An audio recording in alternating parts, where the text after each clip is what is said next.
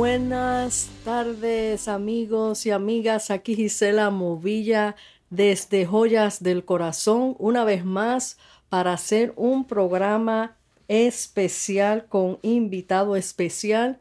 Eh, siéntese cómodo, no se mueva de sus sillas porque vamos a tener un tiempo muy lindo para compartir con un invitado llamado Fabián Movilla, nada más y nada menos que mi hijo. Así que vamos a comenzar esta programación, pero antes de comenzar a hacerle ciertas preguntas a mi hijo, quiero leerles algo que escribí hace tiempito, pero lo voy a leer como tipo de introducción para que más o menos sepa quién es Fabián y qué es lo que Dios me ha regalado en él. Así que les voy a leer esta nota que dice, nacido con propósito. Junio 21, 1990. Fue mi tercer parto y último. Después de tener mis hermosas niñas, siempre quise tener un varoncito. Nunca olvidaré ese día. Lo recuerdo como si fuese ayer. Al nacer el bebé y la enfermera ponerlo en mi pecho, fue donde recibí la hermosa noticia de ver que al fin había tenido mi varoncito. Bello, sus manitas grandes de varón. Lloré de la emoción y le di gracias a Dios por mi varoncito ya que al día siguiente me iban a operar los tubos para no embarazarme más. A los cinco días de estar en mi casa, temprano en la madrugada noté que algo no estaba bien con él. Él temblaba y se quejaba con pujo. Cuando lo saco de su cunita, él estaba ardiendo en fiebre. Temprano en la mañana corrí con él a la emergencia. Cuando las enfermeras me lo sacan de mis manos y me dicen que había que hacerle ciertos exámenes, ponerle una sonda para sacarle el orín y sacarle líquido de la espina dorsal. Mi mundo se vino abajo y me aterré de lo que mi bebé iba a pasar. No me dejaron pasar con él y yo lloraba desconsolada en el pasillo de aquel hospital mientras escuchaba su llanto desgarrador. Comencé a clamarle a Dios con desesperación. Por favor, no me lo quites. Al fin tengo a mi machito y no tendré más hijos. Perdóname, Señor, si te falté en operarme. Ahora entiendo el dolor desgarrador de Abraham al tener que entregar al hijo que tanto tiempo esperó tener. Pero él le creyó a Dios. El mismo que se lo dio se lo podía resucitar. Qué horrendo dolor habrá, habrá sentido Dios al escuchar el quejido de su hijo al ser torturado en aquella cruz. Yo me sentía impotente, no tenía ningún poder de cambiar nada, no tenía el control de la situación y al mismo tiempo desesperada. Mi chiquito desde ese momento se convirtió en mi guerrerito. Cómo él peleaba a los médicos y enfermeras con fiebre de 104 a 106 y nunca le dio convulsiones. Estuvo hospitalizado 13 días lleno de sueros con antibióticos por una infección urinaria. Las enfermeras le tomaron tanto cariño que le llamaban My Romeo yo prácticamente me mudé al hospital con mi bebé recién operada, durmiendo en el suelo porque no había cama para mí. Pero no me, no me moví de allí ni por un instante. Mi pequeño Romeo, Fabián, finalmente salió de allí robusto y sano. A medida que fue creciendo, exactamente a los dos añitos, fuimos al mall en Navidad a comprarle ropa para los niños, mis hijas y él. Ese día, mientras estaban en el mostrador de ropa con las niñas, Fabián esperaba, entraba y salía porque mi esposo estaba en la entrada del mostrador. Pero en una de esas que Fabián entró al mostrador con nosotras, mi esposo se movió de allí y no me dijo nada.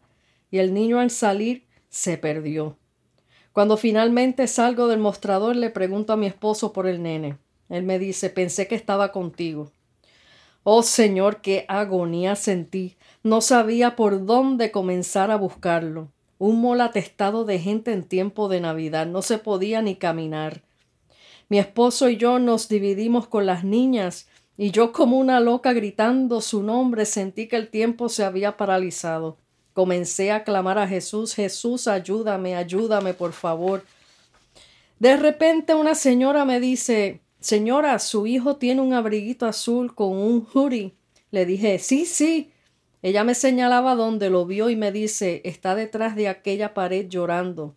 Cuando volteo a mirar donde estaba esa mujer, eh, donde estaba esa mujer señalando, ese departamento estaba completamente vacío.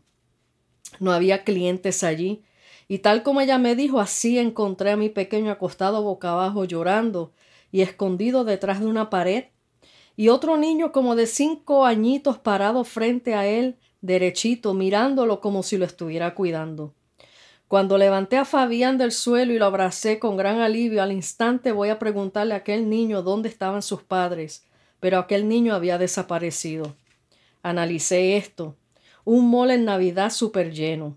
Y ese departamento de ropa vacío. No hay otra explicación que Dios puso un cerco de protección sobre mi hijo para que lo pudiéramos encontrar y nadie se lo llevara o se perdiera aún más. Aquel único niño con mi hijo allí y que desapareciera de repente lo vi como un ángel de Dios cuidando a mi hijo mientras lo encontrábamos. Estos fueron los cinco minutos más eternos de mi vida. Mi hijo, Dios lo trajo con propósitos grandes y desde que nació Satanás estaba empeñado en destruir la obra de Dios. Pero más poderoso es aquel que está en nosotros y sus propósitos. Nadie ni nada lo puede detener. Hoy mi hijo es un siervo de Dios que ama a Dios de todo corazón. Se ha mantenido fiel a Él en medio de su juventud y Dios lo ha dotado de talentos preciosos como cantautor, productor musical, cantante y predicador de la palabra, con una pasión por alcanzar la juventud. Desde antes de nacer ya Dios lo había separado para él. Tú y yo, amigos, nacimos con propósitos. Si aún desconoces para qué Dios te llamó, búscale en intimidad. Habla con Dios, ponte a su disposición, sé valiente y determinado a hacer la voluntad de Dios, y Dios te guiará a su perfecto propósito. Jeremías 1.5 dice, Yo te elegí desde antes que nacieras, te aparté para que hablaras en mi nombre a todas las naciones del mundo. Así que esto yo lo escribí en mayo 17 del 2019. Tremenda reflexión, ya podemos terminar la entrevista, Fabián. Pero siempre aprovechando que empezamos a, hacer esto de los podcasts, eh, buscando entre mis notas, encontré esto y yo, qué mejor manera de hacer un podcast, eh, trayendo a mi hijo a esta entrevista donde sé que va a ser de mucha bendición, inspiración a, a tantos jóvenes que hay allá afuera y no solamente a los jóvenes, sino a padres que están levantando eh, jóvenes en momentos bien difíciles. Entonces, bienvenido, hijo mío, a esta programación Joyas del Corazón. Thank you, thank you. Um, that was probably the most. Uh, or should we warn people that this is going to be bilingual? Oh, sí, sí, tenemos que, perdón, no les había comentado, pero sorpresa, sorpresa. Esta, este podcast va a ser bilingüe. Eh, no porque mi hijo no le haya enseñado español, aclaro, porque siempre le tiran a los padres, tienen que enseñarle español. No, en casa siempre se habló español, pero mi hijo entiende español, lo escribe, lo canta, lo lee, pero no se siente cómodo hablándolo. Siente que tiene acento y prefiere no hablarlo. Así que esta, esta programación va a ser bilingüe y aquí nos vamos a entender. Él entiende el español, me lo va a contestar en inglés y yo trataré también de traducir un poquito lo que él le esté diciendo para los que no entiendan inglés. Así que continuamos. ¿Dónde me quedé en la primera pregunta? No te llegué a hacer ninguna. Ok. te estaba dando la bienvenida, sí. Te estaba dando la bienvenida a esta programación y también te doy las gracias porque eh, tú fuiste el instrumento que Dios utilizó para confirmar que esto era plan del Señor para trabajar. y también me has ayudado con todo lo que concierne a, arreglar las grabaciones del podcast. Primera pregunta, hijo. Eh, ¿Cuándo comenzaste a sentir el interés por la música? ¿A qué edad? Um, I was about 13 because before that, yeah, before before I was 13, um, I was more into, you know, I I grew up locked in my room playing video games all the time, um, drawing pictures and stuff. Um, and if anything, I wanted to grow up and be like a movie director or something. But it was a church service in um, Casa de Oración. Um, and I was about, I believe, 13 or 12, maybe, um, where there was a guest speaker that day, and he he prayed for all of us. He prayed for the whole family. Um, and when he prayed over me, um, the Lord used him to speak, um, to prophesy essentially, and to uh, speak over my life that he saw God using me in music. Um, and so, leaving there, you heard what the, the guest preacher uh, spoke on that day uh, over my life. And, um, and so, you know, you were just, you were telling me about music and stuff like that. And so I went home that day with, with that thought and that idea like, hmm, and I always knew I could sing. I always knew I had the ability to do it. I was always just too shy to sing in church. so um just getting that calling, hearing that from that from that uh that guest preacher um just gave me a reassurance that okay, um I have this gift. I know I can sing. I'm too shy to sing. I don't want to sing in front of people, but God is telling me he wants to use me in music then then amen let's let's see what what he can do and little by little um, i just started writing writing songs in a, in a notebook i would have a notebook that had a picture uh, an area where you could draw a picture and then right under it, it had lines and so i would draw like a little picture because i love to draw and then right under it i would i would write a song with the with the picture um, and also around that time i remember you saying that you, God also put it in your heart like uh, a stirring in your heart that we needed to that you and dad needed to buy me a piano mm-hmm. and uh, the both of you got me a piano a, a cheap piano nothing too crazy but uh, an electric piano um, and then from there i just started playing little melodies on the piano and then writing writing songs little songs, and then the piano even had little beats on it, cheap beats, but I would I would make my own little songs, those beats and stuff. Um, Pero yo recuerdo, eh, déjame hacer una breve traducción para los que no entienden inglés, porque yo sé que hay muchas personas latinas que escuchan este podcast y no entienden.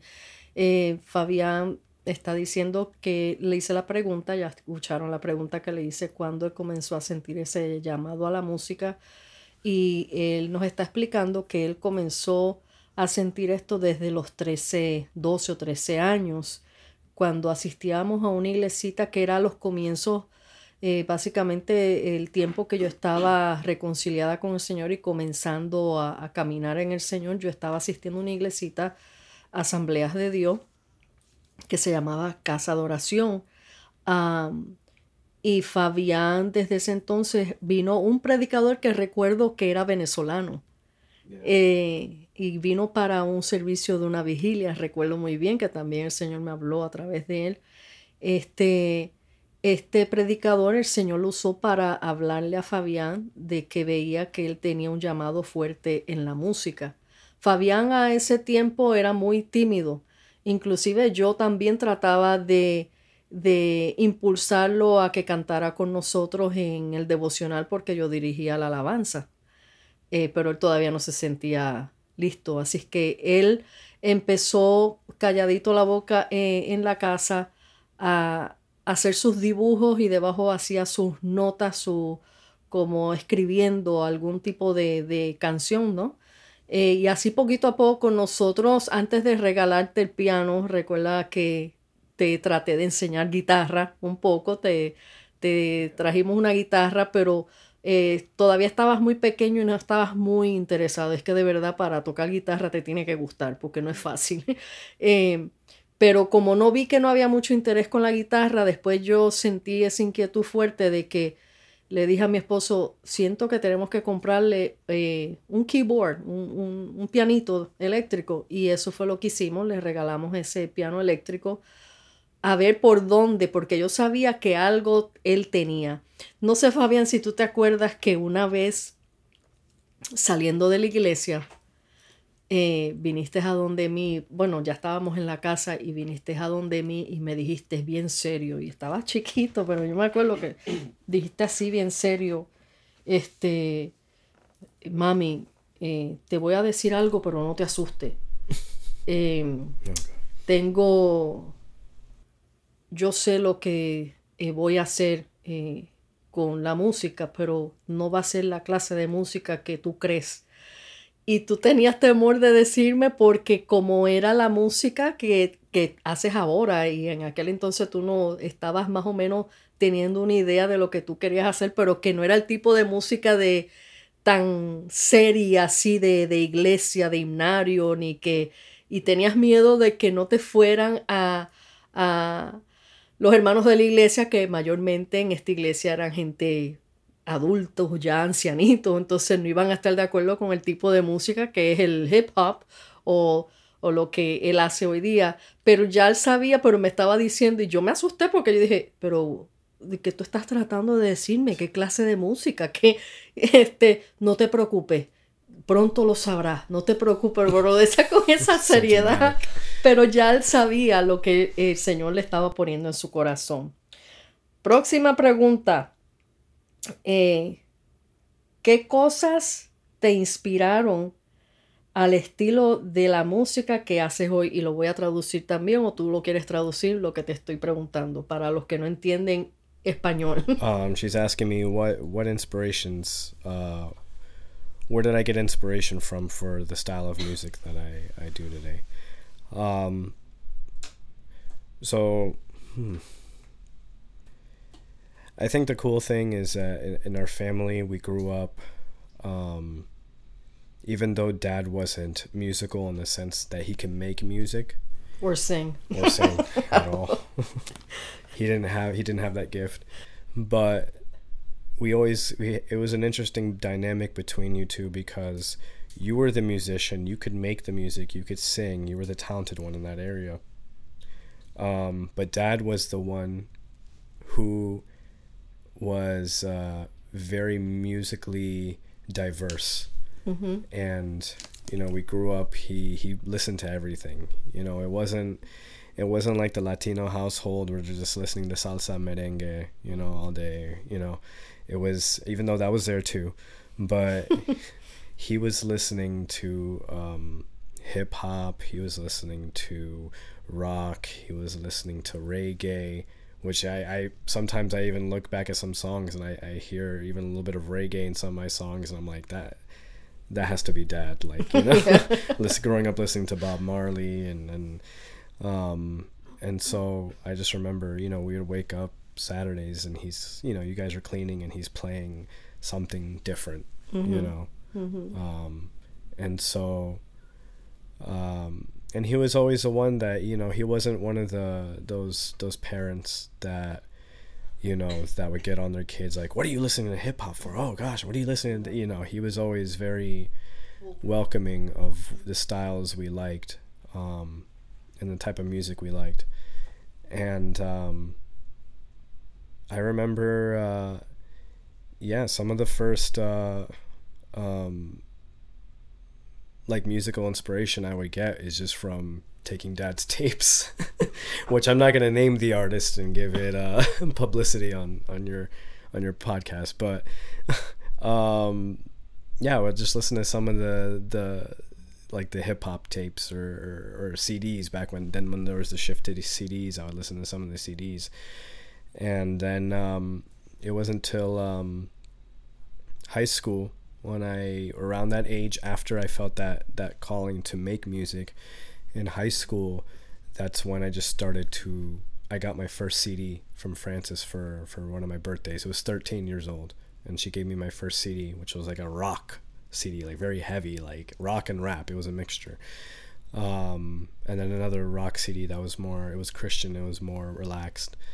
Um, but then from there I, I would go to school and i would sit in the back of the class with uh, in my math class which i was terrible at which i almost failed because all we did was sit in the back of the class with a few friends and we would trade cds he would like listen to this cd listen to that cd and I, am like oh do you like this song? And then we would pull cds out of our this is before mp3s and spotify and all that stuff so we had to carry a whole case of, of a bunch of cds with us with his little C- walkman cd player and stuff and so we would trade CDs, and he'd introduce me like, listen to this rap group, and I'd be like, oh, cool, listen to this, and so we would go back and forth and talk music every day in that class.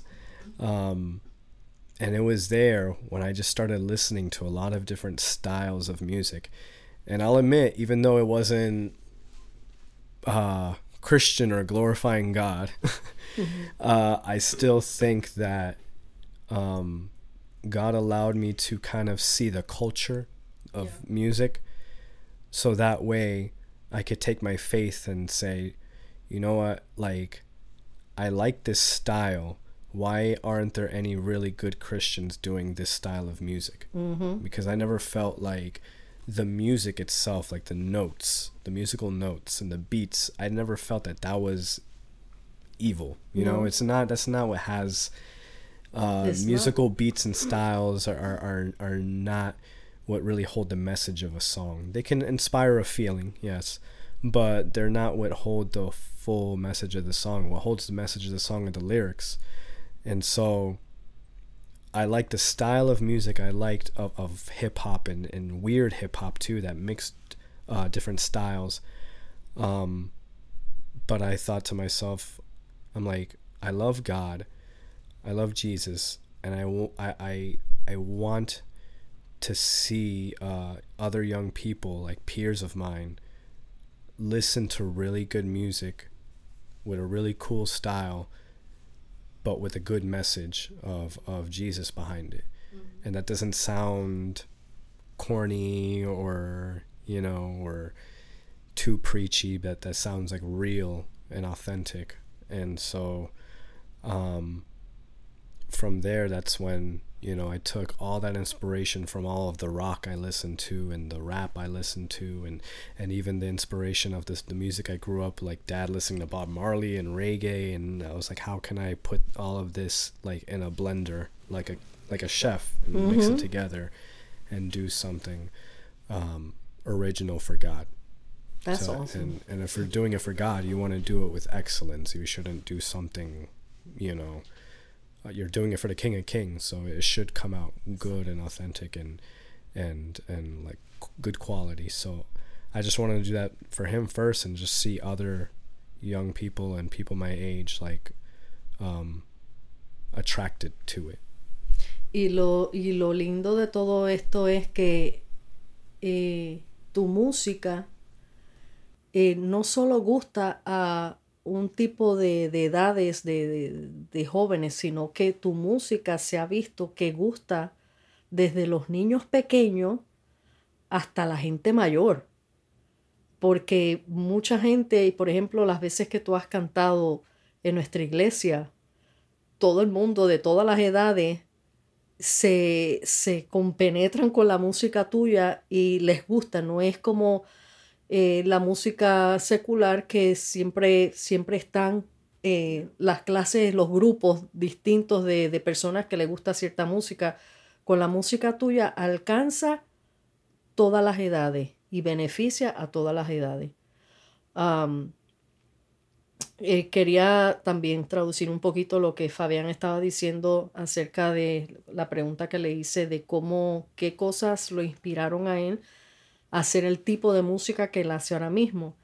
Eh, y él nos dice que, bueno, que aunque eh, aquí la cantante en la familia soy yo y, pude haber sido la inspiración en parte para él por la cuestión de la música, pero también el papá, aunque no canta, y aquí entre nosotros, que no lo oigan muy duro, no canta ni en la bañera, pero, pero una cosa así buena eh, tiene eh, mi esposo, su papá, es que eh, le gusta escuchar todo tipo de música, es abierto a todo tipo de música, que eso es lo que ha ayudado a, Fabián a escuchar diversidad de, música, donde así él ha podido reunir todas estas, ¿cómo se diría? Todas estas, estas, todas estas clases de música y mezclarlas como eh, en un blender donde como un chef cuando mezcla todos los ingredientes, pues él ha aprendido al escuchar todos estos tipos de música, eh, mezclar y saber hacer lo que él hace hoy, pero también que él ha visto de que, y él decía de que cómo él podía hacer un tipo de música de que alcanzara música así de buena como la que él estaba escuchando, pero que alcanzara a la juventud con un mensaje poderoso de Dios. Sin, sin tener que ser tan, eh, como diría, eh, de prédica de esas de, de, rajatabla como hablan uno de, este, pero que al mismo tiempo es práctico para la vida diaria de cada, cada joven que experimenta allá afuera. Así que ahí les dejo la, traducción más o menos como, como puedo hacerlo. Eh, la próxima pregunta, Fabián, que esto es sumamente importante eh, para, para, que todos escuchen. A mí misma como madre eh, me ha inspirado porque hoy día tantas cosas que nosotros hemos visto dentro de, de lo que está pasando allá afuera, los adolescentes, las cosas que estamos viviendo, eh, que no se hace fácil para muchos padres lidiar con esos cambios drásticos que la juventud pasa. ¿Cómo tú has podido mantenerte fiel a Dios en medio de tu adolescencia? Que sabemos que aunque tengas base cristiana, aunque sabemos que has sido levantado eh, en, la fe, después de yo haber vuelto al Señor, eh, seguías siendo joven, seguías teniendo todos los deseos de un joven a la edad de, su, de la juventud, de, eh, o sea, eras un joven normal y corriente como cualquier otro joven, pero al mismo tiempo, ¿cómo tú pudiste pasar todas esas etapas de adolescencia que son difíciles y mantenerte firme en la fe?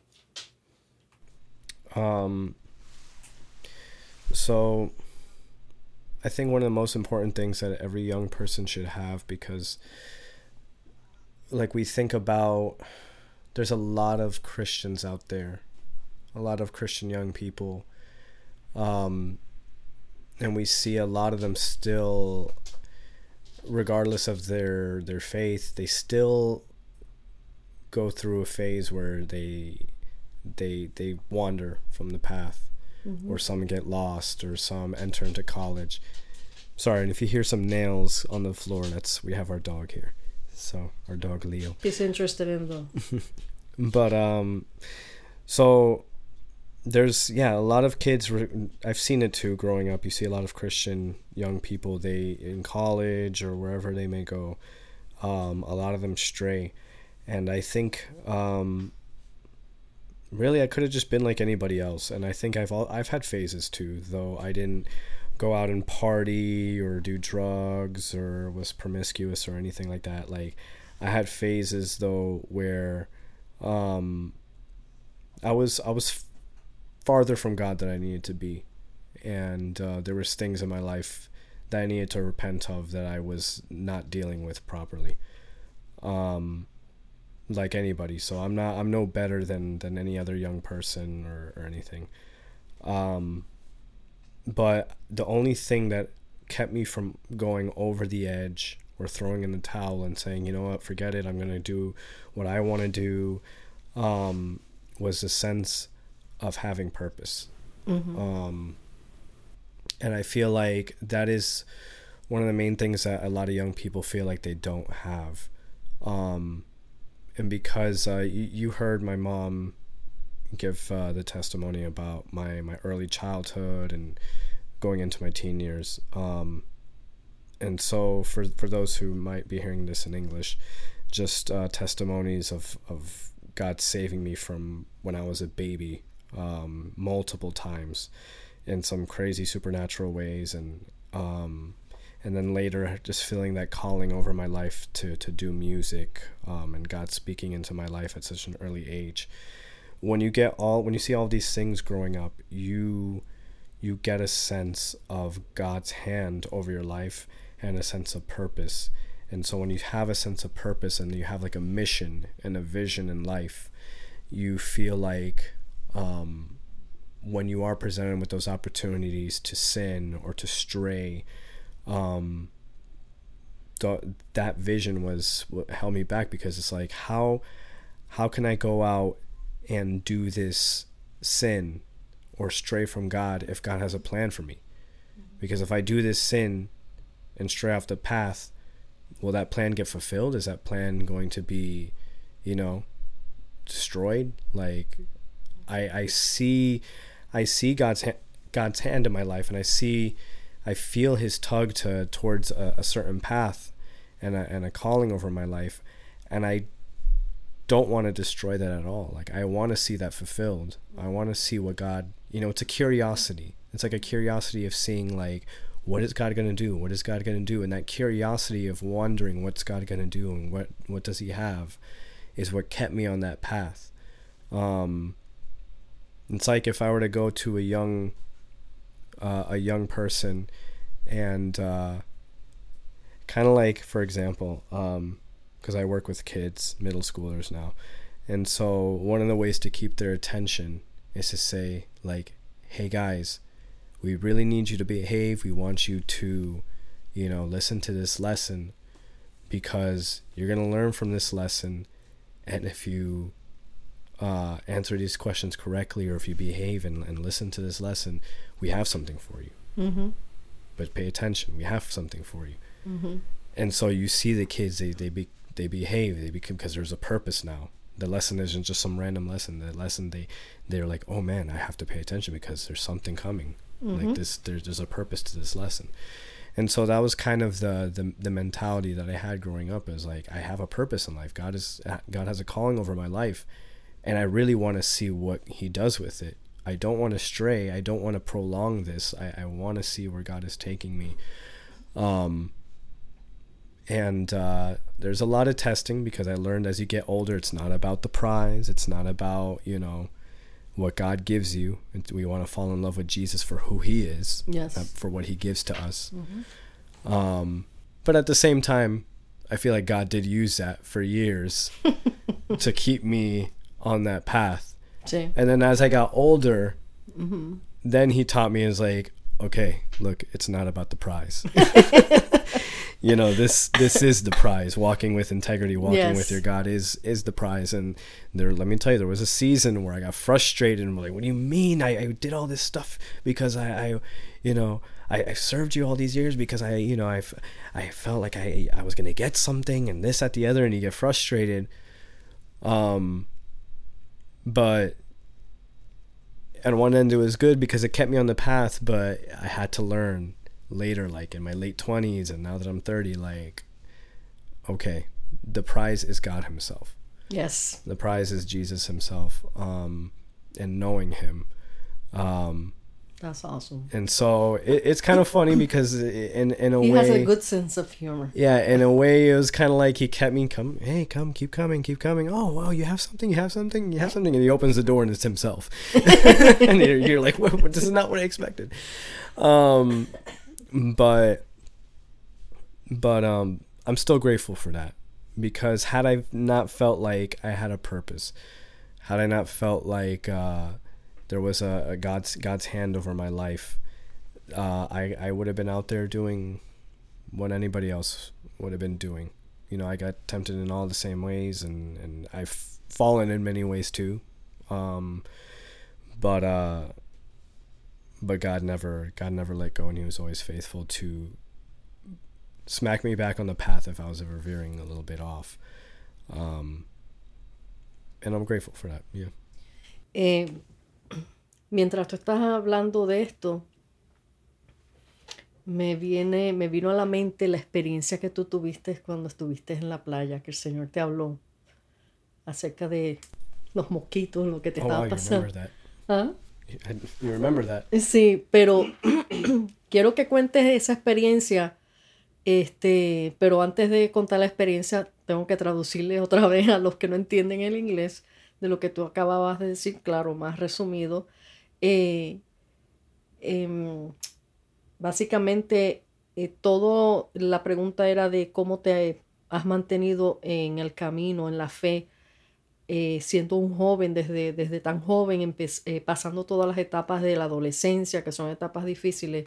Y él dice que, que siempre hubo en él el sentido de que había un propósito en su vida.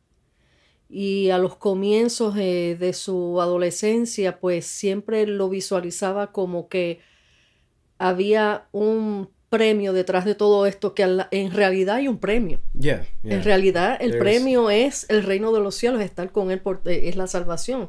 and, Pero- and, and to sorry but to also say that's what i wanted to say that i forgot that there is also reward that god gives and Claro. it's not that he doesn't give reward he he showed me my purpose and he gave me a reward in a different way than i was expecting.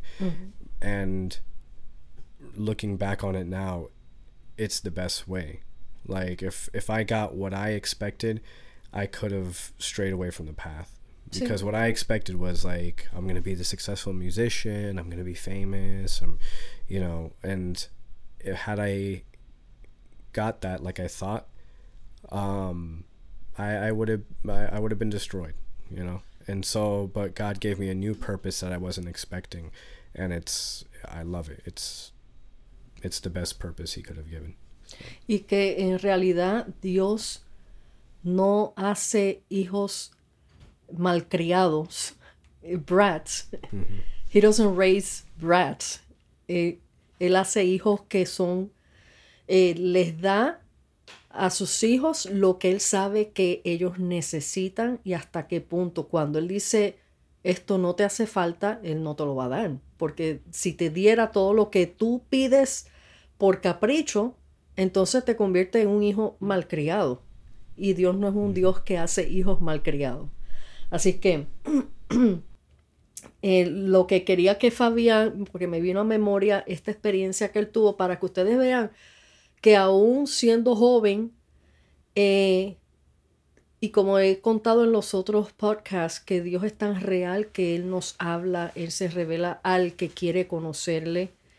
Y Fabián siempre, siempre, esto es algo que yo, yo lo admiro porque no solamente por ser mi hijo, pero es que él a mí, su estilo de vida, su forma de ser como creyente, a mí me enseña.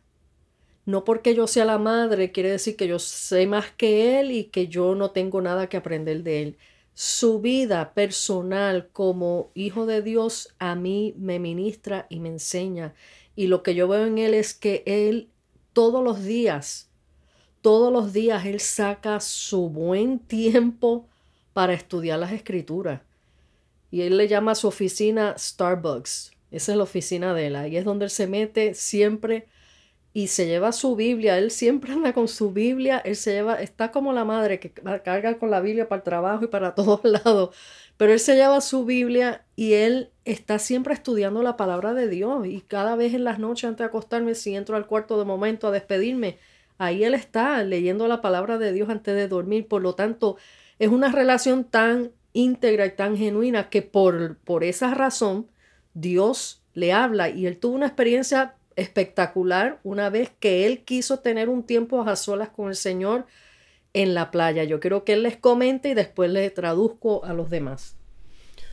Um, so I had uh, this experience. Um, it was a while. It was probably by now. It was probably ten years ago. Um, where I went to the, I went to the beach um, to just to pray. Like I would go to the there's an uh, like a more quiet area of the beach that I would go to, um, and at night when there's like really nobody nobody there, and so I would go there just to clear my mind and um, just talk to God. Um, and so I went there one night, and um, when I get there, I'm standing on the shore, like near the shore, and the waves are coming in and out. Um, and like I get this thought, and I know it, it's it's God speaking because I say thought because it wasn't like an audible voice, it wasn't anything super miraculous, you know, sounding. It was just a thought, but like it was God talking through that thought, and it it just said real quickly, stand on the edge of the shore, like put put your feet at the very edge of the shore, and I remember thinking, uh, okay, you know, I'm gonna get wet, you know. But so I go right to where the water just stops, right? Mm-hmm. And then I hear that thought again, like God speaking to that thought. Now sit down and don't move. and so I'm like, okay. Um, and so I sit down, um, kind of like knees, you know, knees up, feet planted on the floor, bottom sitting down and i'm thinking you know i'm this water's coming in i'm gonna get wet you know like and like it was god testing me like showing me that he's the one that's in control of the waves mm-hmm. and for sure when i sat when i sat down there the water would stop right at my feet right at the tip of my feet and even some water like on the left of me would go higher would go you know behind me. Mm-hmm. and then water on the right of me the water on the right of me would go higher also like past me. But in that one area the water would stop like right at my feet. Wow. And um and so i was like wow this is this is amazing. Like this is you know like you have that moment like wow god is really talking to me right now. This is mm-hmm. this is awesome. And so i'm sitting there you know i'm just in awe of the moment and then all of a sudden I start getting bit by um, those like the sea like those sea gnats. Mm-hmm. Um, they feel like mosquitoes, but even stronger, more annoying. The sting, you know, mm-hmm. and so I keep getting I get bit once and then twice, and now I'm getting bit like a lot. Like I'm just smacking myself, like oh my gosh, this is. I'm like oh wow, so uh, I start complaining to God about it. I'm like, God, like, you know, you're stopping all this, but like these these mosquitoes, this is like not cool. And he's like, and very simply, he said, I told you I was gonna stop the waves, not the mosquitoes. and so the message like that I got through that was like in life god has, has direction for you and he gives you a purpose and a plan. And, and there's things that he, he gives you orders and direction to do. And you trust in him and you have faith that yes he's going to accomplish it. He's going to do it. But he doesn't tell you every single detail that's going to come along the way mm-hmm. and all the other problems you're going to face because gonna, there's going to be other problems. There's going to yep. be other situations and issues that you're going to face. And so we think like you get a calling in your life like somebody like for example this guy praying over my life god's going to use this young man and and music and blah blah blah or or whatever you know you feel like god has a calling on your life and oh god's going to use me in this or that. And so we think oh wow you know like this is this is amazing god. That must i must have some protective shield or i'm, I'm the chosen one. And so you know we get our pride goes up a little like we feel yeah. like the special the special one. Um but God doesn't tell you like, yeah, what yeah, I'm gonna I'm gonna use you, but there's gonna be this situation in your life. You're gonna go through a rejection here. This person's gonna hurt you. That mm-hmm. relationship's gonna go south. Uh, you know, you're you're not gonna make a lot of money. You know, you're not gonna be doing this the way you thought you were gonna be doing it. Mm-hmm. You know, things you're going to lose people on the way like things like that are going to happen but god's not going to sit there and tell you every single issue that's going to come along the way yep so he'll he'll he'll be faithful in accomplishing what he said he'll do but he's not going to stop the mosquitoes or the sea gnats mm-hmm. he's he's those things are still going to come eh, Es tremendo las experiencias. Y por eso yo también, como les dije en el otro podcast, Dios tiene un buen sentido del humor.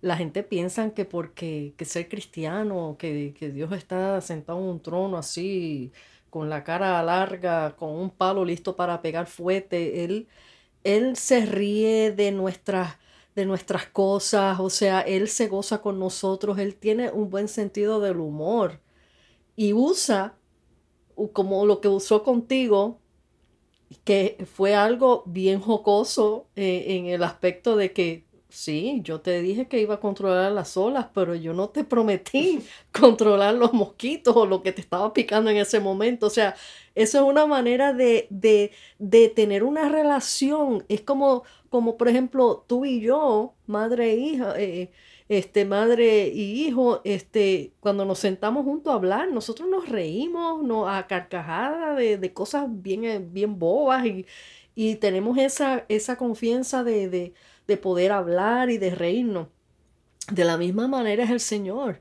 Este, les voy a traducir otra vez ahora a los hermanos que no entienden el inglés. Eh, le pedí que contara la experiencia que él tuvo hace tiempo en la playa eh, él se sacó un tiempo, una noche para estar a solas en la playa con el Señor, eh, para orar, para meditar.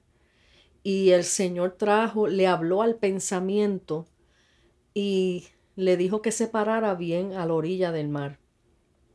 Y él se paró allí a la orilla, un poco a la orilla primero, este, y él mismo pensaba, pues, las olas van a venir y me van a mojar pero que después al rato vino el pensamiento otra vez y le dijo, métete más adentro de la orilla y siéntate ahí.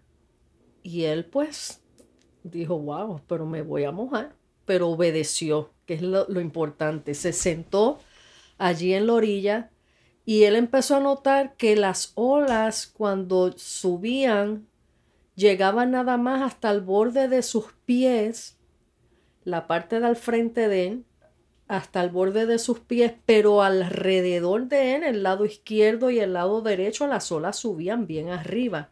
Pero Dios no permitía que las olas lo mojaran a él. Y ahí fue donde Dios le mostró a él el control que él tiene sobre las cosas para ayudarnos y protegernos. O sea, le dejó ver, yo tengo el control de tu vida, en otras palabras. Entonces, más adelante empezaron a picarle eh, esos mosquitos de mar que pican más duro que los mosquitos.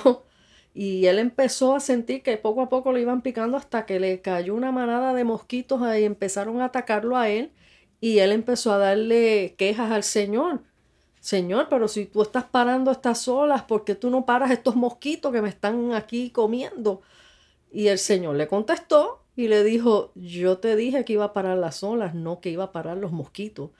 Entonces, ese es el sentido del humor que tiene el Señor, pero también la enseñanza que nos da, que hasta cierto punto Él nos da un mensaje como lo que le dieron a Él eh, cuando era más niño, de que Dios lo iba a usar en la música, pero no le dio todos los detalles. Dios nos da hasta cierto punto el mensaje de lo que Él quiere hacer con nosotros, pero no nos da todos los detalles que podemos pasar pruebas en el camino, que todo el mundo las va a pasar. Así que esa es la manera de que como uno puede tener una relación tan íntima con Dios que Él se comunica con nosotros y, andamos con Él todo el día, todo el tiempo. Qué, qué maravilla, a mí me encantan estas, estas experiencias con el Señor. Eh, ¿Cómo, este, déjame seguir buscando acá la otra pregunta.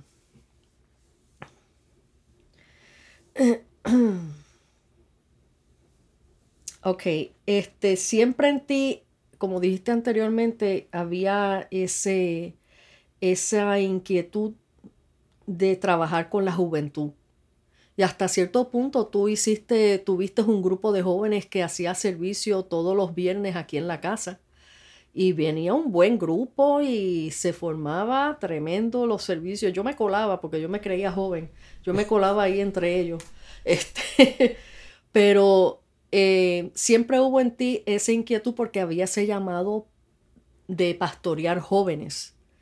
Eh, y hasta qué punto dentro de esa inquietud que Dios te ha puesto en el corazón, que no es simplemente hacer la música, sino de trabajar con la juventud, ahora tu trabajo que tú tienes es con tratar con jóvenes.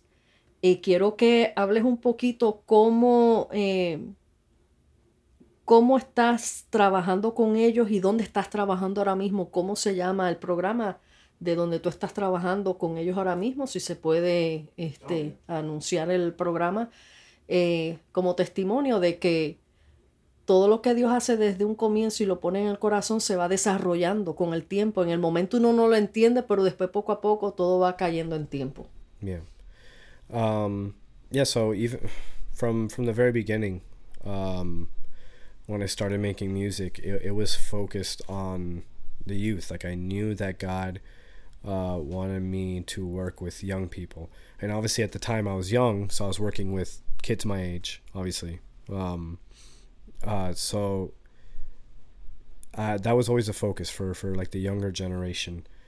Um, but as I got older in college, uh, started doing Bible studies, like you said, um, in the house with uh, other young people my age, some some a little bit younger, uh, and did that for four years. Um, and even though I'll admit sometimes I didn't have the slightest idea of what I was doing, but it was kind of like uh, obedience. It was like that season of of uh, trial and error. Like God, God uh, teaching me like like a boot camp. Mm-hmm. Um, and so, you know, dealing with a lot of people my age, young people at that time that were a lot of issues, a lot of church hurt. Um, I learned a lot from from those four years, uh, and I probably learned more of what not to do in that time. Um, but even after that, I still felt that that calling um, to to work with young people over my life.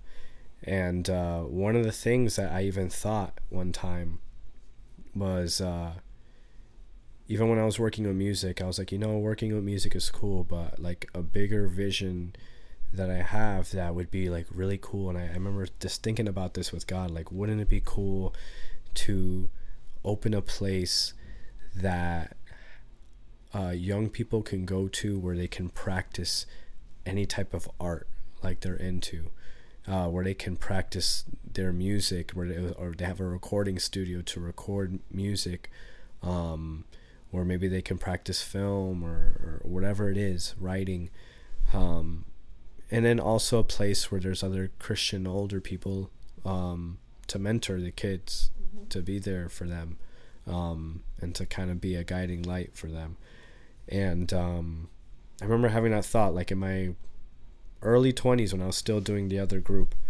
Um, and then years later, I find a place. Actually, in high school, I I went to a place uh, where some of my friends were into dance, like break dancing and stuff, they invited me to a place like this is back high school. They're like, Fabian, you have to go come check this place out in a church.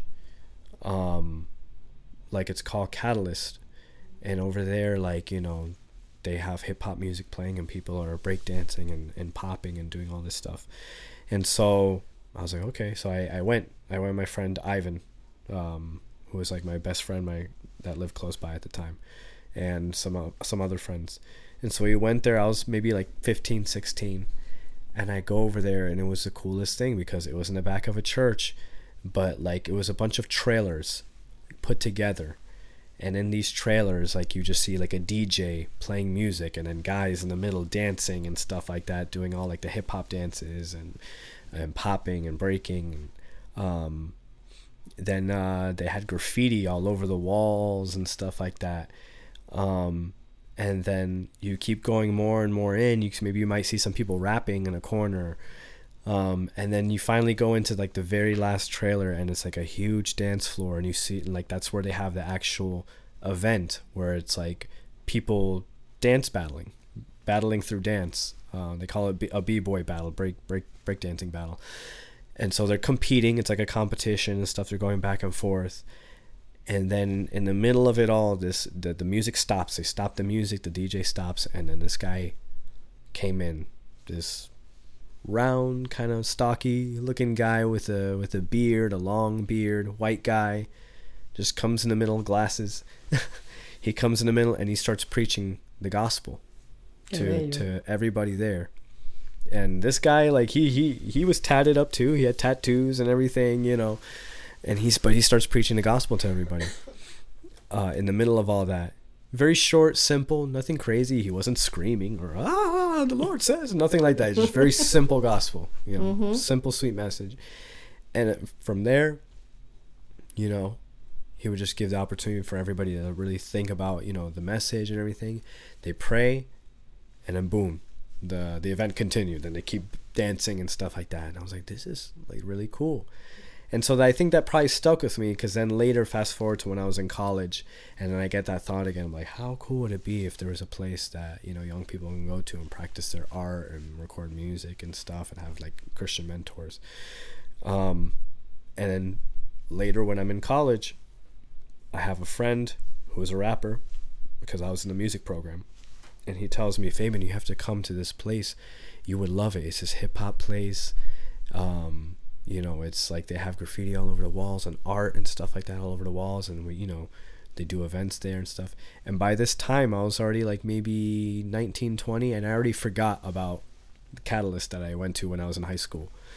And i was like yeah yeah i'll go i'll go. But like i never had the time. And then finally it was around christmas of 2012 i went to a christmas party with some friends um, from the group though, the Bible group that uh, that I was doing, and uh, it was a very fancy Christmas party where everybody's dressed very nice and stuff like that, and, and it was it was a little boring. And I remember that night, my friend invited me, "Hey, come out to the hip hop show that they're doing down down here," and so I was like, "Yeah, yeah, maybe I'll see if I go." And while I'm at the Christmas party, I see that it's all boring. I'm like, this is so boring. Like, so I turn to my friends. I'm like, you guys want to go to a hip hop show? and they're like, yeah, yeah, let's go, let's get out of here. So we get in my car and we drive all the way to Miami, and we go to this to to this place, and it was. I realized I was like, oh my god, this is Catalyst. They just moved. They moved to Miami, and I walk in, and it looks like it's in a church too. It's in a church, but you would never think like you, if you're if you're a Christian and you walked in, like if you're a Christian, all you did was go to church your whole life, and you walked into this place, you'd be like, Señor te reprenda, Satanás, what is this? And like it's just like graffiti all over the wall. It's dark, and you see you see guys with dreads and it's just dressed up all hip hop and stuff, and guys rapping on stage and stuff. And I get into this place, but I at the same time I feel like this is home, like, and so you know, they they were doing uh, like an open mic. Uh-huh. They call it a cipher in hip hop, uh, like a rap cipher. But it's basically like an open mic where they play the beat, and then anybody can go on, like grab the microphone when they feel like they're ready, and just rap. Se manifiestan ahí. Yeah, and so they were going around and stuff like that, and guys that get up, they'd rap something or they would freestyle, and then I just had this urge, like this thing, like a tingling inside of me. I'm like, I gotta do this. I gotta do this. and so the guy's like, "Who's next? Who's next?" And so I grabbed the microphone and I, I just I rapped whatever I had, like you know, in my head. And uh, the, guy, the guy starts laughing. He's like, "Who is this guy?" Because I still had on my button-up shirt from the Christmas party, and I had my hair all nice, slicked to the side. When you used to have hair. yeah, yeah, when I had hair.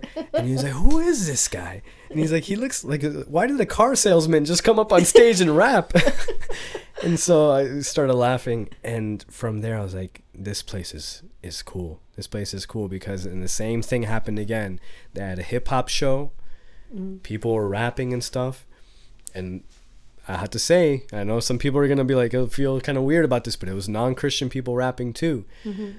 and they were all like there, just different type of people rapping. And then in the middle of the, the hip hop show, the same guy he came out I was like, I remember this guy. He came out and he preached the gospel, and he gave like a very again a very simple message, gospel presentation right there. Um, ¿Cómo and, se llamaba él? And his name is his name is Joel Joel Stigale. Ya él pasó con And he yeah unfortunately in 2016 he passed away to uh, a lung uh, like a fibrosis that even the doctors didn't understand um, but um, but God put a calling. I talked to him later because um, I kept coming back to Catalyst after that on their nights where they, they would have nights where it's just open to hang out or they would do Bible studies there. And I came back and I, and I had a conversation with him. And um, he was he was the son of two missionaries. Wow. He grew up in church. He you would think he was like his testimony is like oh he got saved or something like that like and he was in the streets doing you know drugs or no because you look at him you would judge you would think that but no like he grew up in a christian household two missionary parents um but he just he loved god he'll tell you this himself his his like there was this statement he's like i love god eh, the most and i love hip-hop mm-hmm. and he wanted to find a way to bring the love of those two things together and so he, he that's when he started catalyst where he would meet in like parks in Broward in Hollywood. He would meet in parks just with a boombox and start playing hip hop beats. Maybe a DJ would be there, and then guys would just start rapping or break dancing. And then there, he would just start preaching the gospel. So he took his his calling of being a missionary, mm-hmm. and he wasn't a missionary in the sense where he go to like you know China or mm-hmm. or other places where which he ended up doing because that's sort of the ministry of Catalyst. He brought brought him overseas doing things like that. Um, but he was more focused not necessarily on a country, but he was on the street. on the culture, mm-hmm. On yes, on the streets. And he mm-hmm. started doing even before Catalyst. He was doing gang ministries, mm-hmm. where he was in the gangs, like trying to get guys, snatch guys out of young people out of the gangs, to the point where he would even, because you know how to get out of a gang, you would have to get beat up. Yeah. You would. They would have to say, "Oh, you want to get out of the gang? Okay, the whole gang has to beat you up now, has to fight hmm. you." And so he would have young people that were in gangs come up to him and say, Joel, like, I want to get out of this gang. I want to serve God. I want to change my life, but they have to fight me. They have to. And you wow. say, you know what? I'm going to do it for you. Wow. And so he would, but Joel, he knew martial arts. That was the problem. he knew how to fight. He knew martial arts. And so he was like, he's like, don't worry, I'll, I'll go in for you. Wow. And it was to the point where the gangs would see Joel coming and they'd just be like, oh no, Joel, please don't. Because they knew, like, he knew how to, like, defend okay, himself. He was a big guy. he so. was a big guy. And so he would go in into these gangs and he'd say, like, hey, such an, this person wants to leave the gang. I'm here to take his place.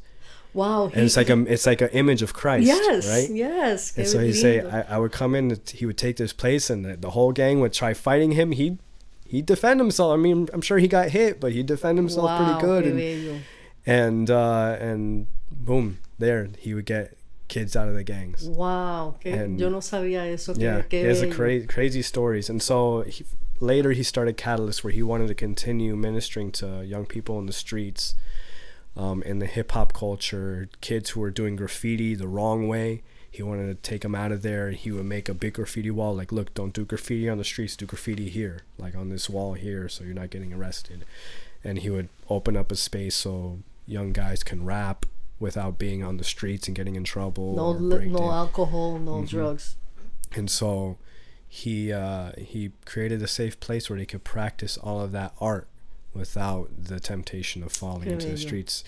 And so I when I saw that, I was like, this is this is what I wanted to do. This is like part of the vision that I had, like you know, that I wanted to do. And so I just kept coming to Catalyst, and not it's not like I kept coming to Catalyst to start doing ministry right away. I kept coming to Catalyst because it was like a safe place for me where I could start rapping and mm-hmm. doing music and stuff, and I would do shows there too. Um, and it became like a family until, um, unfortunately, in 2016 when Joel passed away. Um, it hit everybody very hard. Um, his wife had to take over, and then later David, who is also like Joel's right hand man, who I work with now, he he ended up taking over. And a year later, in 2017, um, I was practicing at Catalyst, one of my songs, for a show, and uh, earlier in that day, before I went to Catalyst, earlier in the day, I felt God's call on my on my heart to say, um, like, you should be involved with Catalyst. You should, you know, start volunteering or something. And I'm thinking no because I don't want to think like I don't want to go up to them and they think that I just want to do it because oh Joe passed away and I just feel bad. It's like a momentary thing, or they, I don't want them to think I'm trying to take advantage because I'm an artist. And so I was like, you know what, God, if they if you really want me to be part of Catalyst, um, have somebody ask me, and then I'll know that'll be confirmation that you want me to do mm-hmm. this. And so I went that night to go practice a song for a show, and right after I practiced, a girl that was working there at the time called me to the back and she's like, Fabian, come here. And then I'm like, okay. And she told me, she's like, do you ever think about volunteering at Catalyst? the same day I prayed that prayer. And I was like, yep, I was just praying that today. I was like, how do I sign up? And so from there, I signed up to volunteer and little by little just got more and more involved. You know, so started volunteering, doing little things like sweeping, cleaning, helping them at shows. And then from there, then they, I started teaching classes for the young people like songwriting classes, music production classes, and then from there started doing it. We started moving to the middle schools. Mm-hmm. So we met at Miami Springs, um, like in 2019, 2018, 2019, and there we started right directly in the school to reach the kids directly. We started teaching drums and breakdancing and music production, songwriting, um, and then the pandemic hit. Um, and so unfortunately we lost the building of Catalyst, but we said, you know what, we have to keep it going. So we just kept doing it in the school, kept teaching the kids in the school. Um, and during that time, we got a new building. We're working on it right now. It's about to open up soon, our mm-hmm. brand new building, so we can keep doing ministry from the building as well. Um, but from there, yeah, little by little, just getting more and more involved, and to the point where in 2021, God opened the door for me to be full time with Catalyst and uh, Youth for Christ, which Youth for Christ is the organization over Catalyst that they have other ministries, other youth ministries, um, like uh, ministries that meet in the schools called Campus Life Ministries that meet in uh, the detention centers, like the jails for the, the youth, juveniles, the juvenile detention centers, um, ministries uh, that just meet after school, like at churches and stuff. And so all these ministries are designed to reach youth, to be uh, a vehicle for the gospel, for evangelism, to reach the next generation. And Catalyst is one of them.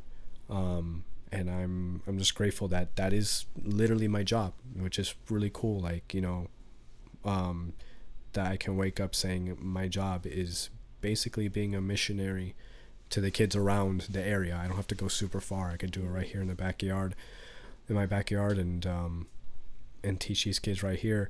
And not only that, but reach kids uh, using music, mm-hmm. the, th- the very thing that God told me He was going to use me in. Like mm-hmm. I thought I was going to be doing music to make me famous or whatever, but that's not.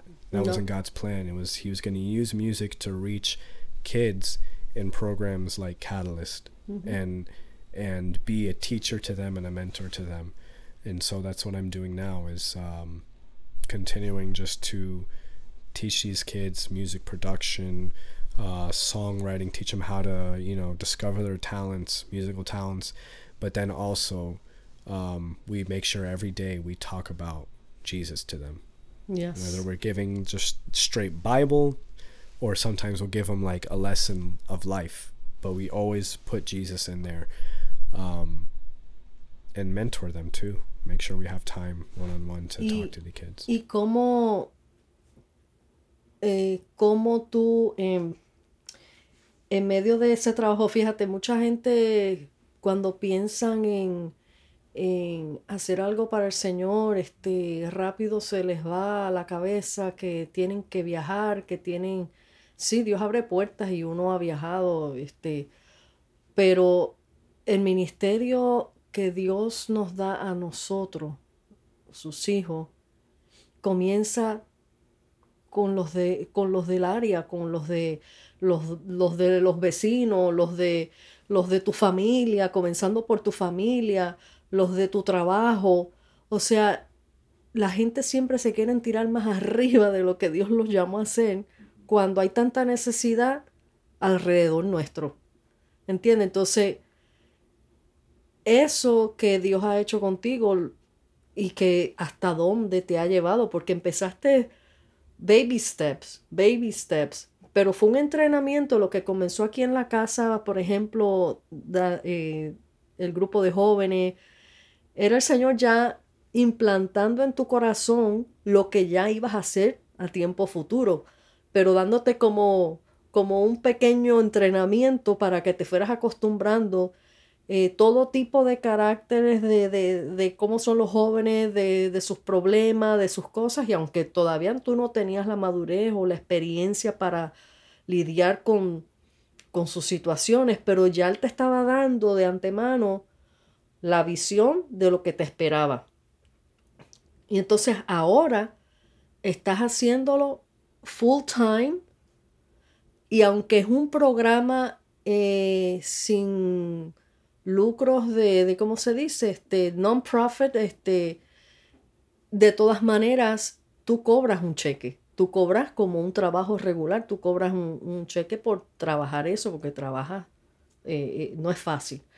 Eh, ¿Qué cosas dentro de lo que has trabajado ya con estos jóvenes has visto que te haya te hayan impactado en el corazón, te haya dolido de ver la necesidad que hay en ellos. ¿Qué es lo más? Y quiero que los padres que estén escuchando en este momento presten atención. Fabián trabaja directamente con adolescentes, con la juventud. Él puede ver de cerca la necesidad que hay dentro de los jóvenes.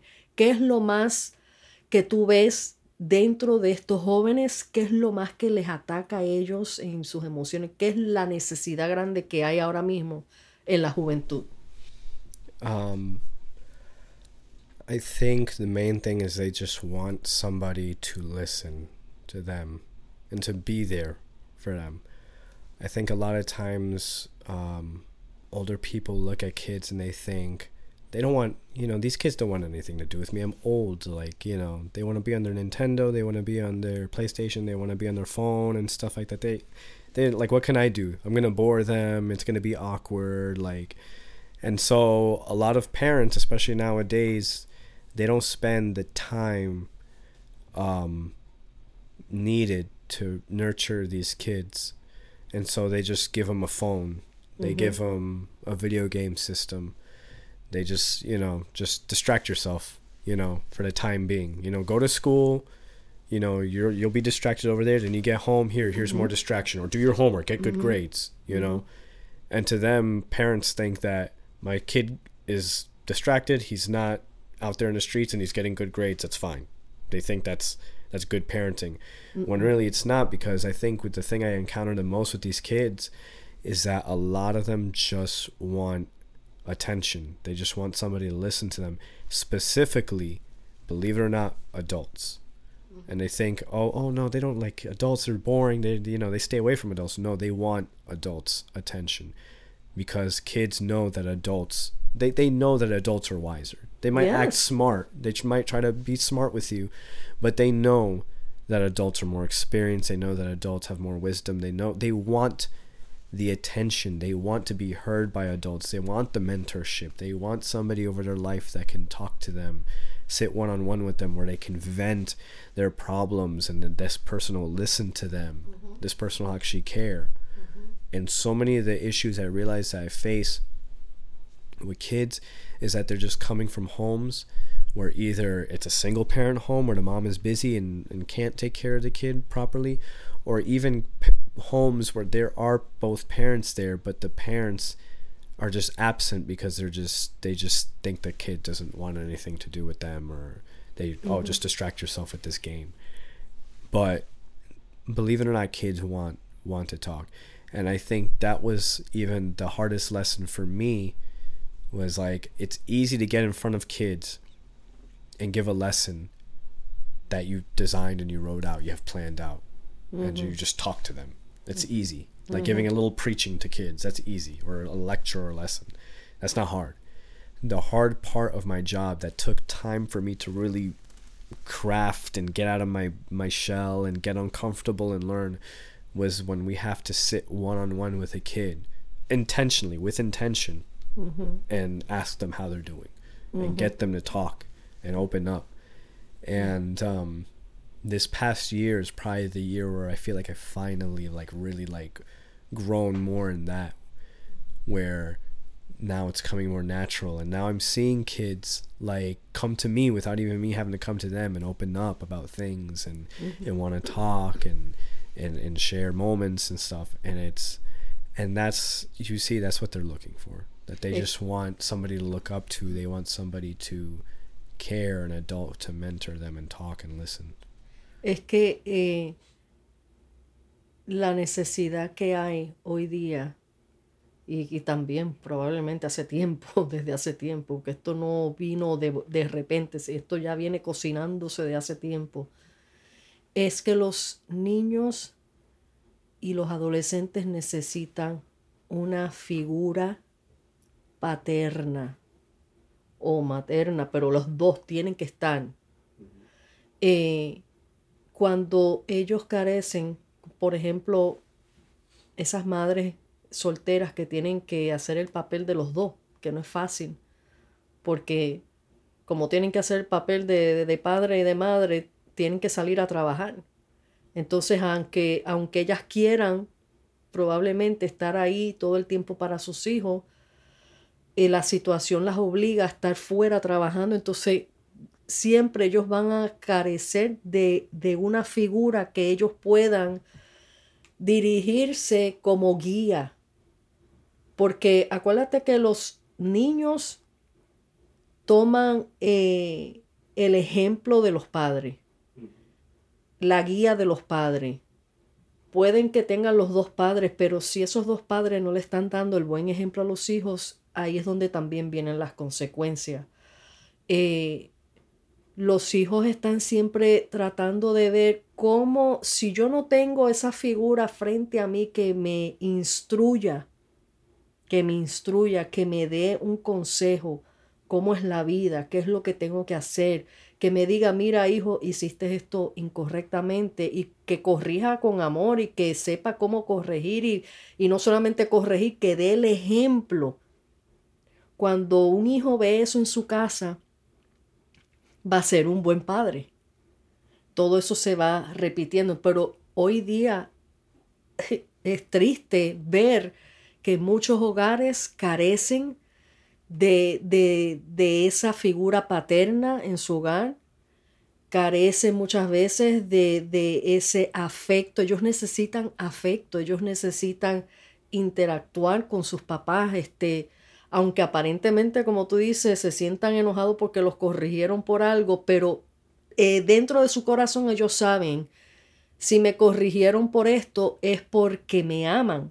Ahora, hay padres que ni corrigen, dejan al muchacho ahí suelto, defiéndete tú solo, usan las maquinitas estas como las nanas, los babysitters, porque es más fácil para ellos no tener que tomar responsabilidad. ¿Qué es la responsabilidad?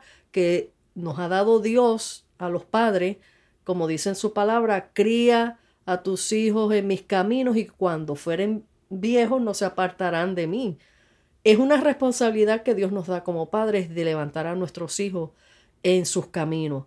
Cuando ellos no ven esa figura, ellos andan este, despavoridos, no saben a quién, eh, a quién este, imitar, no tienen un ejemplo para imitar y por eso es que ahí es donde vienen que se van a las calles, se van a las gangas, porque como no tienen esa figura que imitar, que les enseñe el bien, entonces van a buscar otra familia allá afuera que tristemente ahí es donde caen eh, en gangas. Ok, continuando para, para no dormir a la gente, pero yo sé que la gente está interesada en esto. Estudiaste producción musical. Eh, y ahora produces eh, tus propias producciones, ya cuántas has hecho desde que comenzaste a producir. Y, ya vas a presentar eh, en estos días tu nuevo sencillo, que vamos a hablar de eso más adelante y vamos a poner una muestrita, pero cuántas producciones musicales desde que tú comenzaste que tú empezaste hasta a hacer tu CD sin haber todavía estudiado, sin haber ido todavía a la, universidad. desde ese comienzo hasta ahora, ¿cuántas eh, producciones has hecho? Porque yo sé que cada producción te llevaba como, como 20 temas ahí adentro. y nosotros decíamos, Dios mío, ¿cuándo ese niño va a terminar? Hermanos, amigos, déjeme decirle, ser mamá de un productor musical no es fácil porque todos los días tenía que oír en mi cuarto el tiki, el bum bum, la, la misma repetidera del beat que no hacía sentido. Mi esposo decía, ay Dios mío, ¿hasta cuándo vamos a oír el mismo tiki? Y yo, tranquilo, que no has oído el producto completo. Y después cuando oíamos todo nos quedábamos, wow, vale la pena oír el tiki. Pero duraba tiempo con el tiki ahí en la casa uno. Bueno, ¿cuántas producciones ya tú tienes desde que comenzaste hacer? Um, so when I was in high school, um, my senior year of high school, I did uh, my first production. Very simple. I just did it on GarageBand. Um, but I, it's that's you're not gonna find that anywhere. That's not on Spotify. It's not on YouTube or anything. Es un uh, clásico.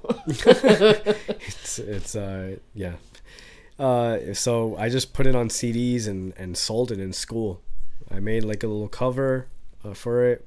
Bought some CD cases and I, I and put it on some uh, cheap CDs and I sold it sold it in school for like ten dollars each and I made, hiciste bien. I made like two hundred fifty dollars. bien. Um, Para empezar. Yeah, so that that was my first production. That was like seventeen songs. Wow. Uh, you have to remember, I grew up listening to like hip hop albums, and hip hop albums are long. They're like they could be like twenty something songs. so that was normal for me. Um, so the first, yeah, that first project had 17 songs. Um, then I did my second project, which is kind of like my first because that's the one, that's the first one you see on Spotify, on YouTube, on, on everything. That was the first official project. Um, it did that like six years later. Um, it was called The Kingdom. That was that was like another 14 songs. Um, then a few years later, I did, uh, uh, like four years later, I, put out um, another project called Tales of Vanity. That was like another 12 songs.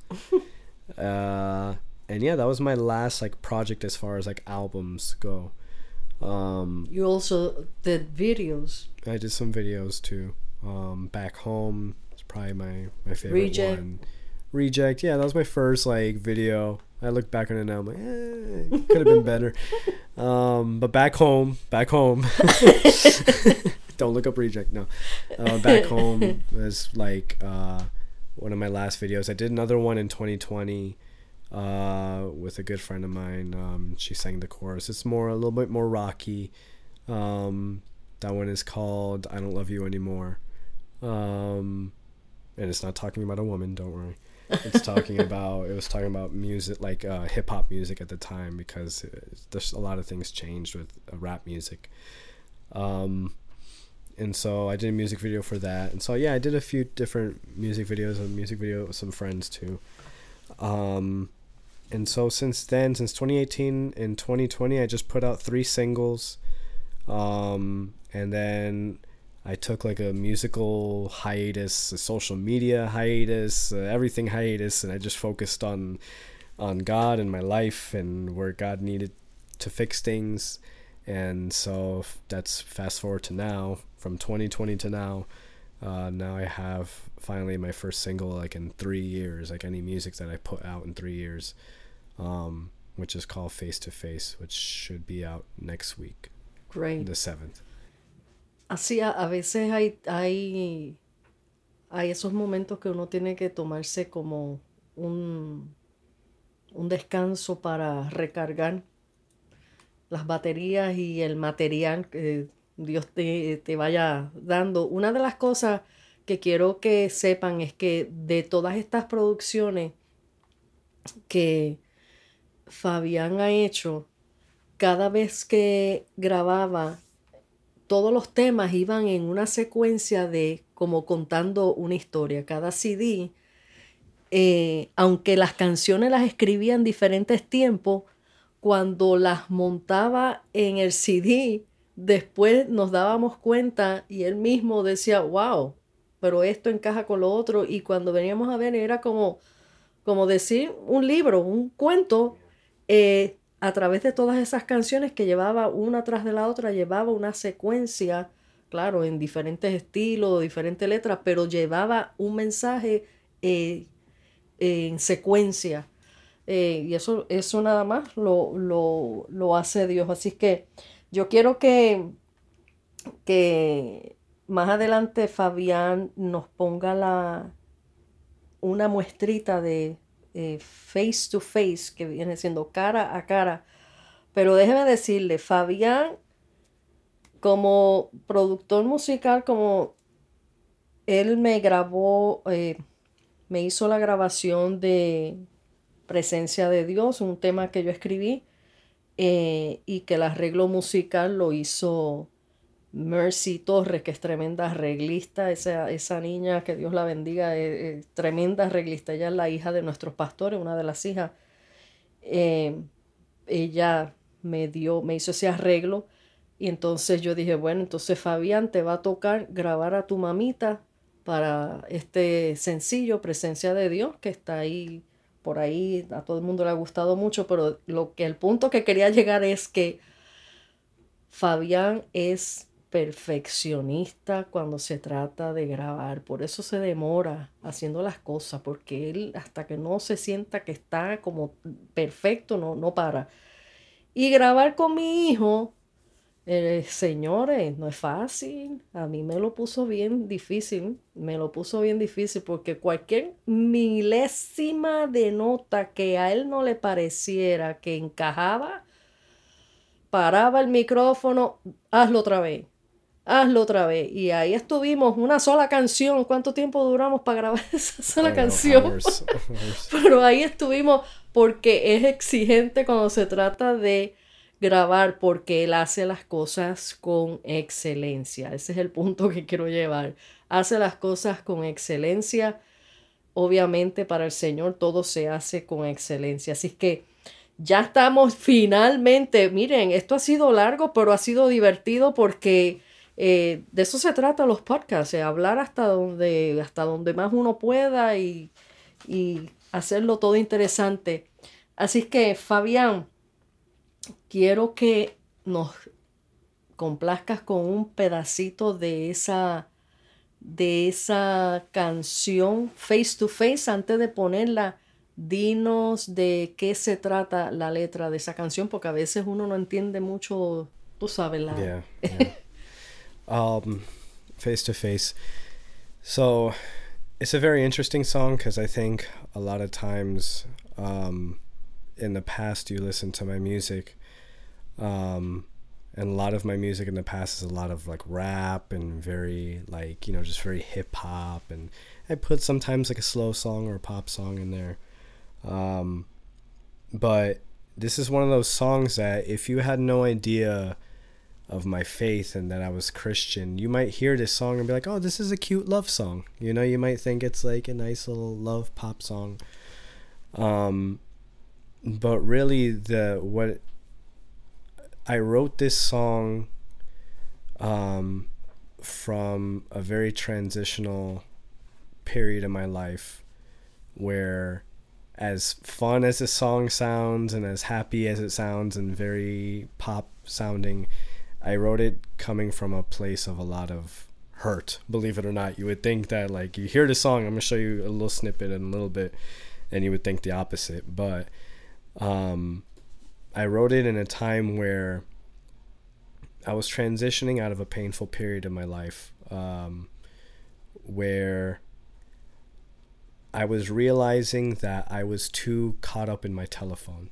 Mm-hmm. And especially during the pandemic, when we were all basically we we couldn't go out like we wanted to um, I realized I was getting sucked into my phone even more because um, a lot of the social groups that I was going to were closed. Like Catalyst was closed. I would always go to Catalyst, and that's where I would commute with like you know, mm-hmm. fellow fellowship with other believers and, and art and stuff. Um, and so things were just changing. I, I didn't have that social group and the group of friends and that I had to go out and see people face to face, you know, mm-hmm. and have that, which is so important. And so I was entering a place, especially in 2020 and going through 2020, 20, even 2021, where I was just work, come home, telephone. And it was just me and social media and Instagram and Facebook. And um, to be honest, it was a very lonely and vulnerable time. Um, and so getting sucked into the phone, um, you realize that it's not real life. Mm-hmm. That I can be somebody on my telephone. Mm-hmm. On my telephone, because I always grew up very shy, very timid. But on my telephone, I could be outgoing. Mm-hmm. I could say things with more bravery, like you know, and you're, you're not as scared as you know. I can, uh, I could post a picture that I took of me modeling or whatever in a photo shoot and look very wow, look at him, very handsome. You can we can touch up the face and make it look, you know, better filters and all this stuff. And so eh, on the telephone, it's like I could be somebody that I desired to be in real life, but I was too afraid of. Mm-hmm. Um, so since I grew up very shy and very timid, um, I grew up in the very the beginning of the digital age. You know, where Mhm. MySpace was just starting to come out, Facebook was just starting to come out, and those things came out like right in my teenage years. And so in those times, those are times when I should be developing my social skills, going out, talking, you know, learning to be brave and, and, and, and take initiative and start conversations with people and friendships and, and whatnot. But I used those things growing up as a way to hide uh, behind my fear. And so, six, 15 years old, I was already using MySpace and talking to people through MySpace and, and then Facebook and stuff. And then finally, like in 2013, 14, 15, when I started going to Catalyst, I was starting to come out of my shell more. I was starting to be more social and confident. And I remember you, mom, you even told me one day, like, I noticed that you're, you know, you're more confident. I can tell, like, you Mhm. know, since you started going to Catalyst, you're, you know, you seem more social, more confident. And I was making progress until 2020, until the pandemic hit, and then it was back to being closed on my Mm-hmm. phone. And when I was stuck on my phone, um, to be transparent, and mom, you're you're aware of this, um, I started building friendships with people that I really didn't know Mm-hmm. in real life, and so that but because that's all I had, I just had my telephone. I didn't really have time to go outside and talk to people face to face like I was, you know, we were all nervous about the COVID thing. Um, and so you develop friendships with people that you don't really see, that you don't truly know. And unfortunately, a lot of them fell apart. A lot of them um, turned out to be something it wasn't. And it hurt me Mm-hmm. really deeply uh, until 2022 the beginning of the very beginning of 22 when i lost a friend or i thought was a friend and it all came cum- crumbling down and it's like i had that moment like a wake up like i like Mm-hmm. what am i doing like this keeps happening Mm-hmm. like i keep building friendships with people that i don't even know Mm-hmm. on social media and opening myself up too much to these people and then i get hurt in the end and that's when i realized i had to look at myself and realize like you're lost in this phone you know you're you're feeling lonely and you're turning to social media and and a, a fantasy Mm-hmm. something that's not real. A lie. and so a lie. Mm-hmm. and so after that i decided to really things had to change. Like it was one of those moments where i was like this that's it. Like no more. Like this is like true repentance 101 right now. Like i i need something has to change because i keep falling into this pattern. Um so i went out to seek uh like a christian therapist like like a good like godly person that give like actual godly advice not like some of these weird therapists that, you know uh, a good actual christian based therapist and i was with them for a while and we were one of the things we worked on was like go out there because he was realizing you have a lot of social anxiety. You're afraid Mm-hmm. to talk to people. Like why? Like you have a lot of good qualities about yourself. You, it's all in your head. This fear that you have, and so he would make challenges for me, like go out and just say hi to different people today, and then we would take it up.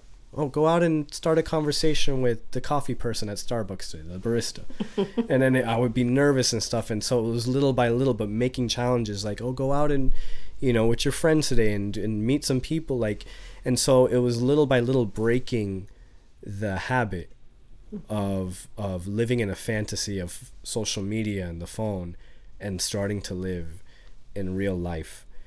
And so when I started to do that, I started to feel this freedom because around that time I got completely off of social media. Mm-hmm. I said I, I closed all my accounts.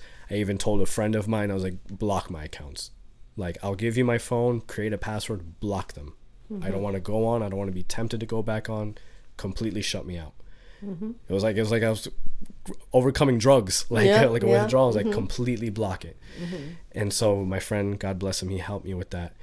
And for over a year, I was off of social media. There was only one time I had to get back on, like November of last year, but it was because we had to promote something for Youth for Christ and stuff, and we needed social media for that. But that was just one month. But other than that, for a, over a year, like maybe a year and a half, I was off of social media completely. And let me tell you, I it's felt it felt so free. We really don't need it. Mm-hmm. Like yes, I'm on it right now because I want to promote my song, and that's the main reason why we want to. We it's a good tool to use to reach as many people as we can at one click of a button. Yep. But other than that, like if you're just your average person and you're not having to promote something like that or a business or like I question if we really really need it. Like we probably don't. Like you're fine without social mm-hmm. media and if anything being able to develop skills, especially for young people, develop skills of communicating with people face to face. People are dying to talk Yep. to somebody. Like I, it's sad because the most challenging thing for me during that time was I want to talk to people. I want you to make eye contact with me so I can say hello and mm. start a conversation.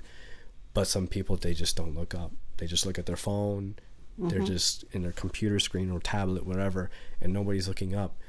And so around that time, that's when I decided to write face to face, where I'm talking about um, the beauty. It's like I'm talking to myself almost, or somebody else who is struggling with the same thing, and talking about the beauty of putting your phone away and meeting somebody new and meeting people face to face and being next to somebody that you love. Um, like actually with them, Mm-hmm. not just in the screen. Um, and so that was where the inspiration for this song came from. And um, yeah, I just I just hope it it resonates with people like it, the message resonated with me. Pues vamos a escucharla, vamos a escuchar face to face un pedacito para que la gente se vaya motivando y ya el 7 de julio sale la canción completa, tiene una hora específica. No. Uh, 12 a.m. right when midnight hits on July ¿Y 7th. en qué, Friday. en qué plataforma salen? Spotify, Apple Music, everything. Uh. YouTube, um, whatever you use. Um, and you can also uh, follow me on Facebook and Instagram. Just look up Fabian, F A Y B N, and that's F A Y B N. And you can follow any new music that I, I put out um, from here on out. Ok, adelante. ¿Tienes eso preparado para escuchar un pedacito o no? Just gonna listen to it on the way out of the podcast, the outro. Ah, ok, pues perdonen. Eso lo van a escuchar cuando cerremos el podcast, que ya vamos a cerrar porque yo no quiero que nadie se... Ya deben de estar la mitad durmiendo, lo, lo dudo, porque esto queda grabado y pueden volver a escuchar por pedacitos o completo, pero esto ha sido una bendición tremenda poder compartir en este tiempo este, este podcast con mi hijo y que todos puedan conocer más a fondo de qué un joven puede vivir con el Señor, ¿cómo es posible vivir en una sociedad tan difícil, tan cruel? Teniendo al Señor, sí se puede. ¿Qué palabra, Fabián, para cerrar este podcast tú le puedes dejar a los padres eh, concerniente a sus hijos? Ya tú habías hablado de eso un poco, pero para cerrar bien, ¿qué palabras les aconseja a los padres que hagan con sus hijos por experiencia de lo que tú has trabajado? I would just say, listen, listen to your kids, be there, spend time. Spend time with your kids, even if it's weird and awkward at first, even if it seems like they don't want to talk to you, even if you have to sit in silence with them until they just crack and open up. But make just make the effort to sit with your kids physically, face to face, physically with them um, and if I could just leave you with my, my favorite Bible verse, um, I have it on my bulletin board, and um, for young people and, and older people alike, it's Second Timothy, uh, Second Timothy one verse seven. It's uh, God did not give us a spirit of fear, mm-hmm. but of power, love, and self control. Amen. And so, um, you know, when we put our phones down, when we live in this real life, when you talk to your kids, whatever you do, just remember like, even if you're scared, even if it's weird, um, it's a good verse to go to in any challenging time to just, you know, say to yourself, like, this fear I'm feeling, God didn't give this to me. Mm-hmm. He gave me power, you know, He gave me love, which is even more important, and self control, like self discipline another translation say a sound mind so meaning a mind that that is is, is sober and clear um, and so it's a good verse to have when you're faced with the anxieties and the fears and the, the uncertainties um, and just encourage you with that last verse amén amén. Pues ahí lo tienen amigos. Así que ya saben ahí tienen a Fabián Fabián Movilla, un joven nacido con propósitos y así como él, todos nacimos con propósito, todos sus hijos tienen un propósito por la cual fueron enviados a esta tierra, a, sus manos, a sus, las manos de los padres para criarlos para el Señor y que el Señor cumpla ese propósito en ellos. Los bendigo a todos, gracias por estar con nosotros en este tiempo. Eh, que hemos compartido. Así que hasta la próxima. Aquí les deja Gisela Movilla en Joyas del Corazón.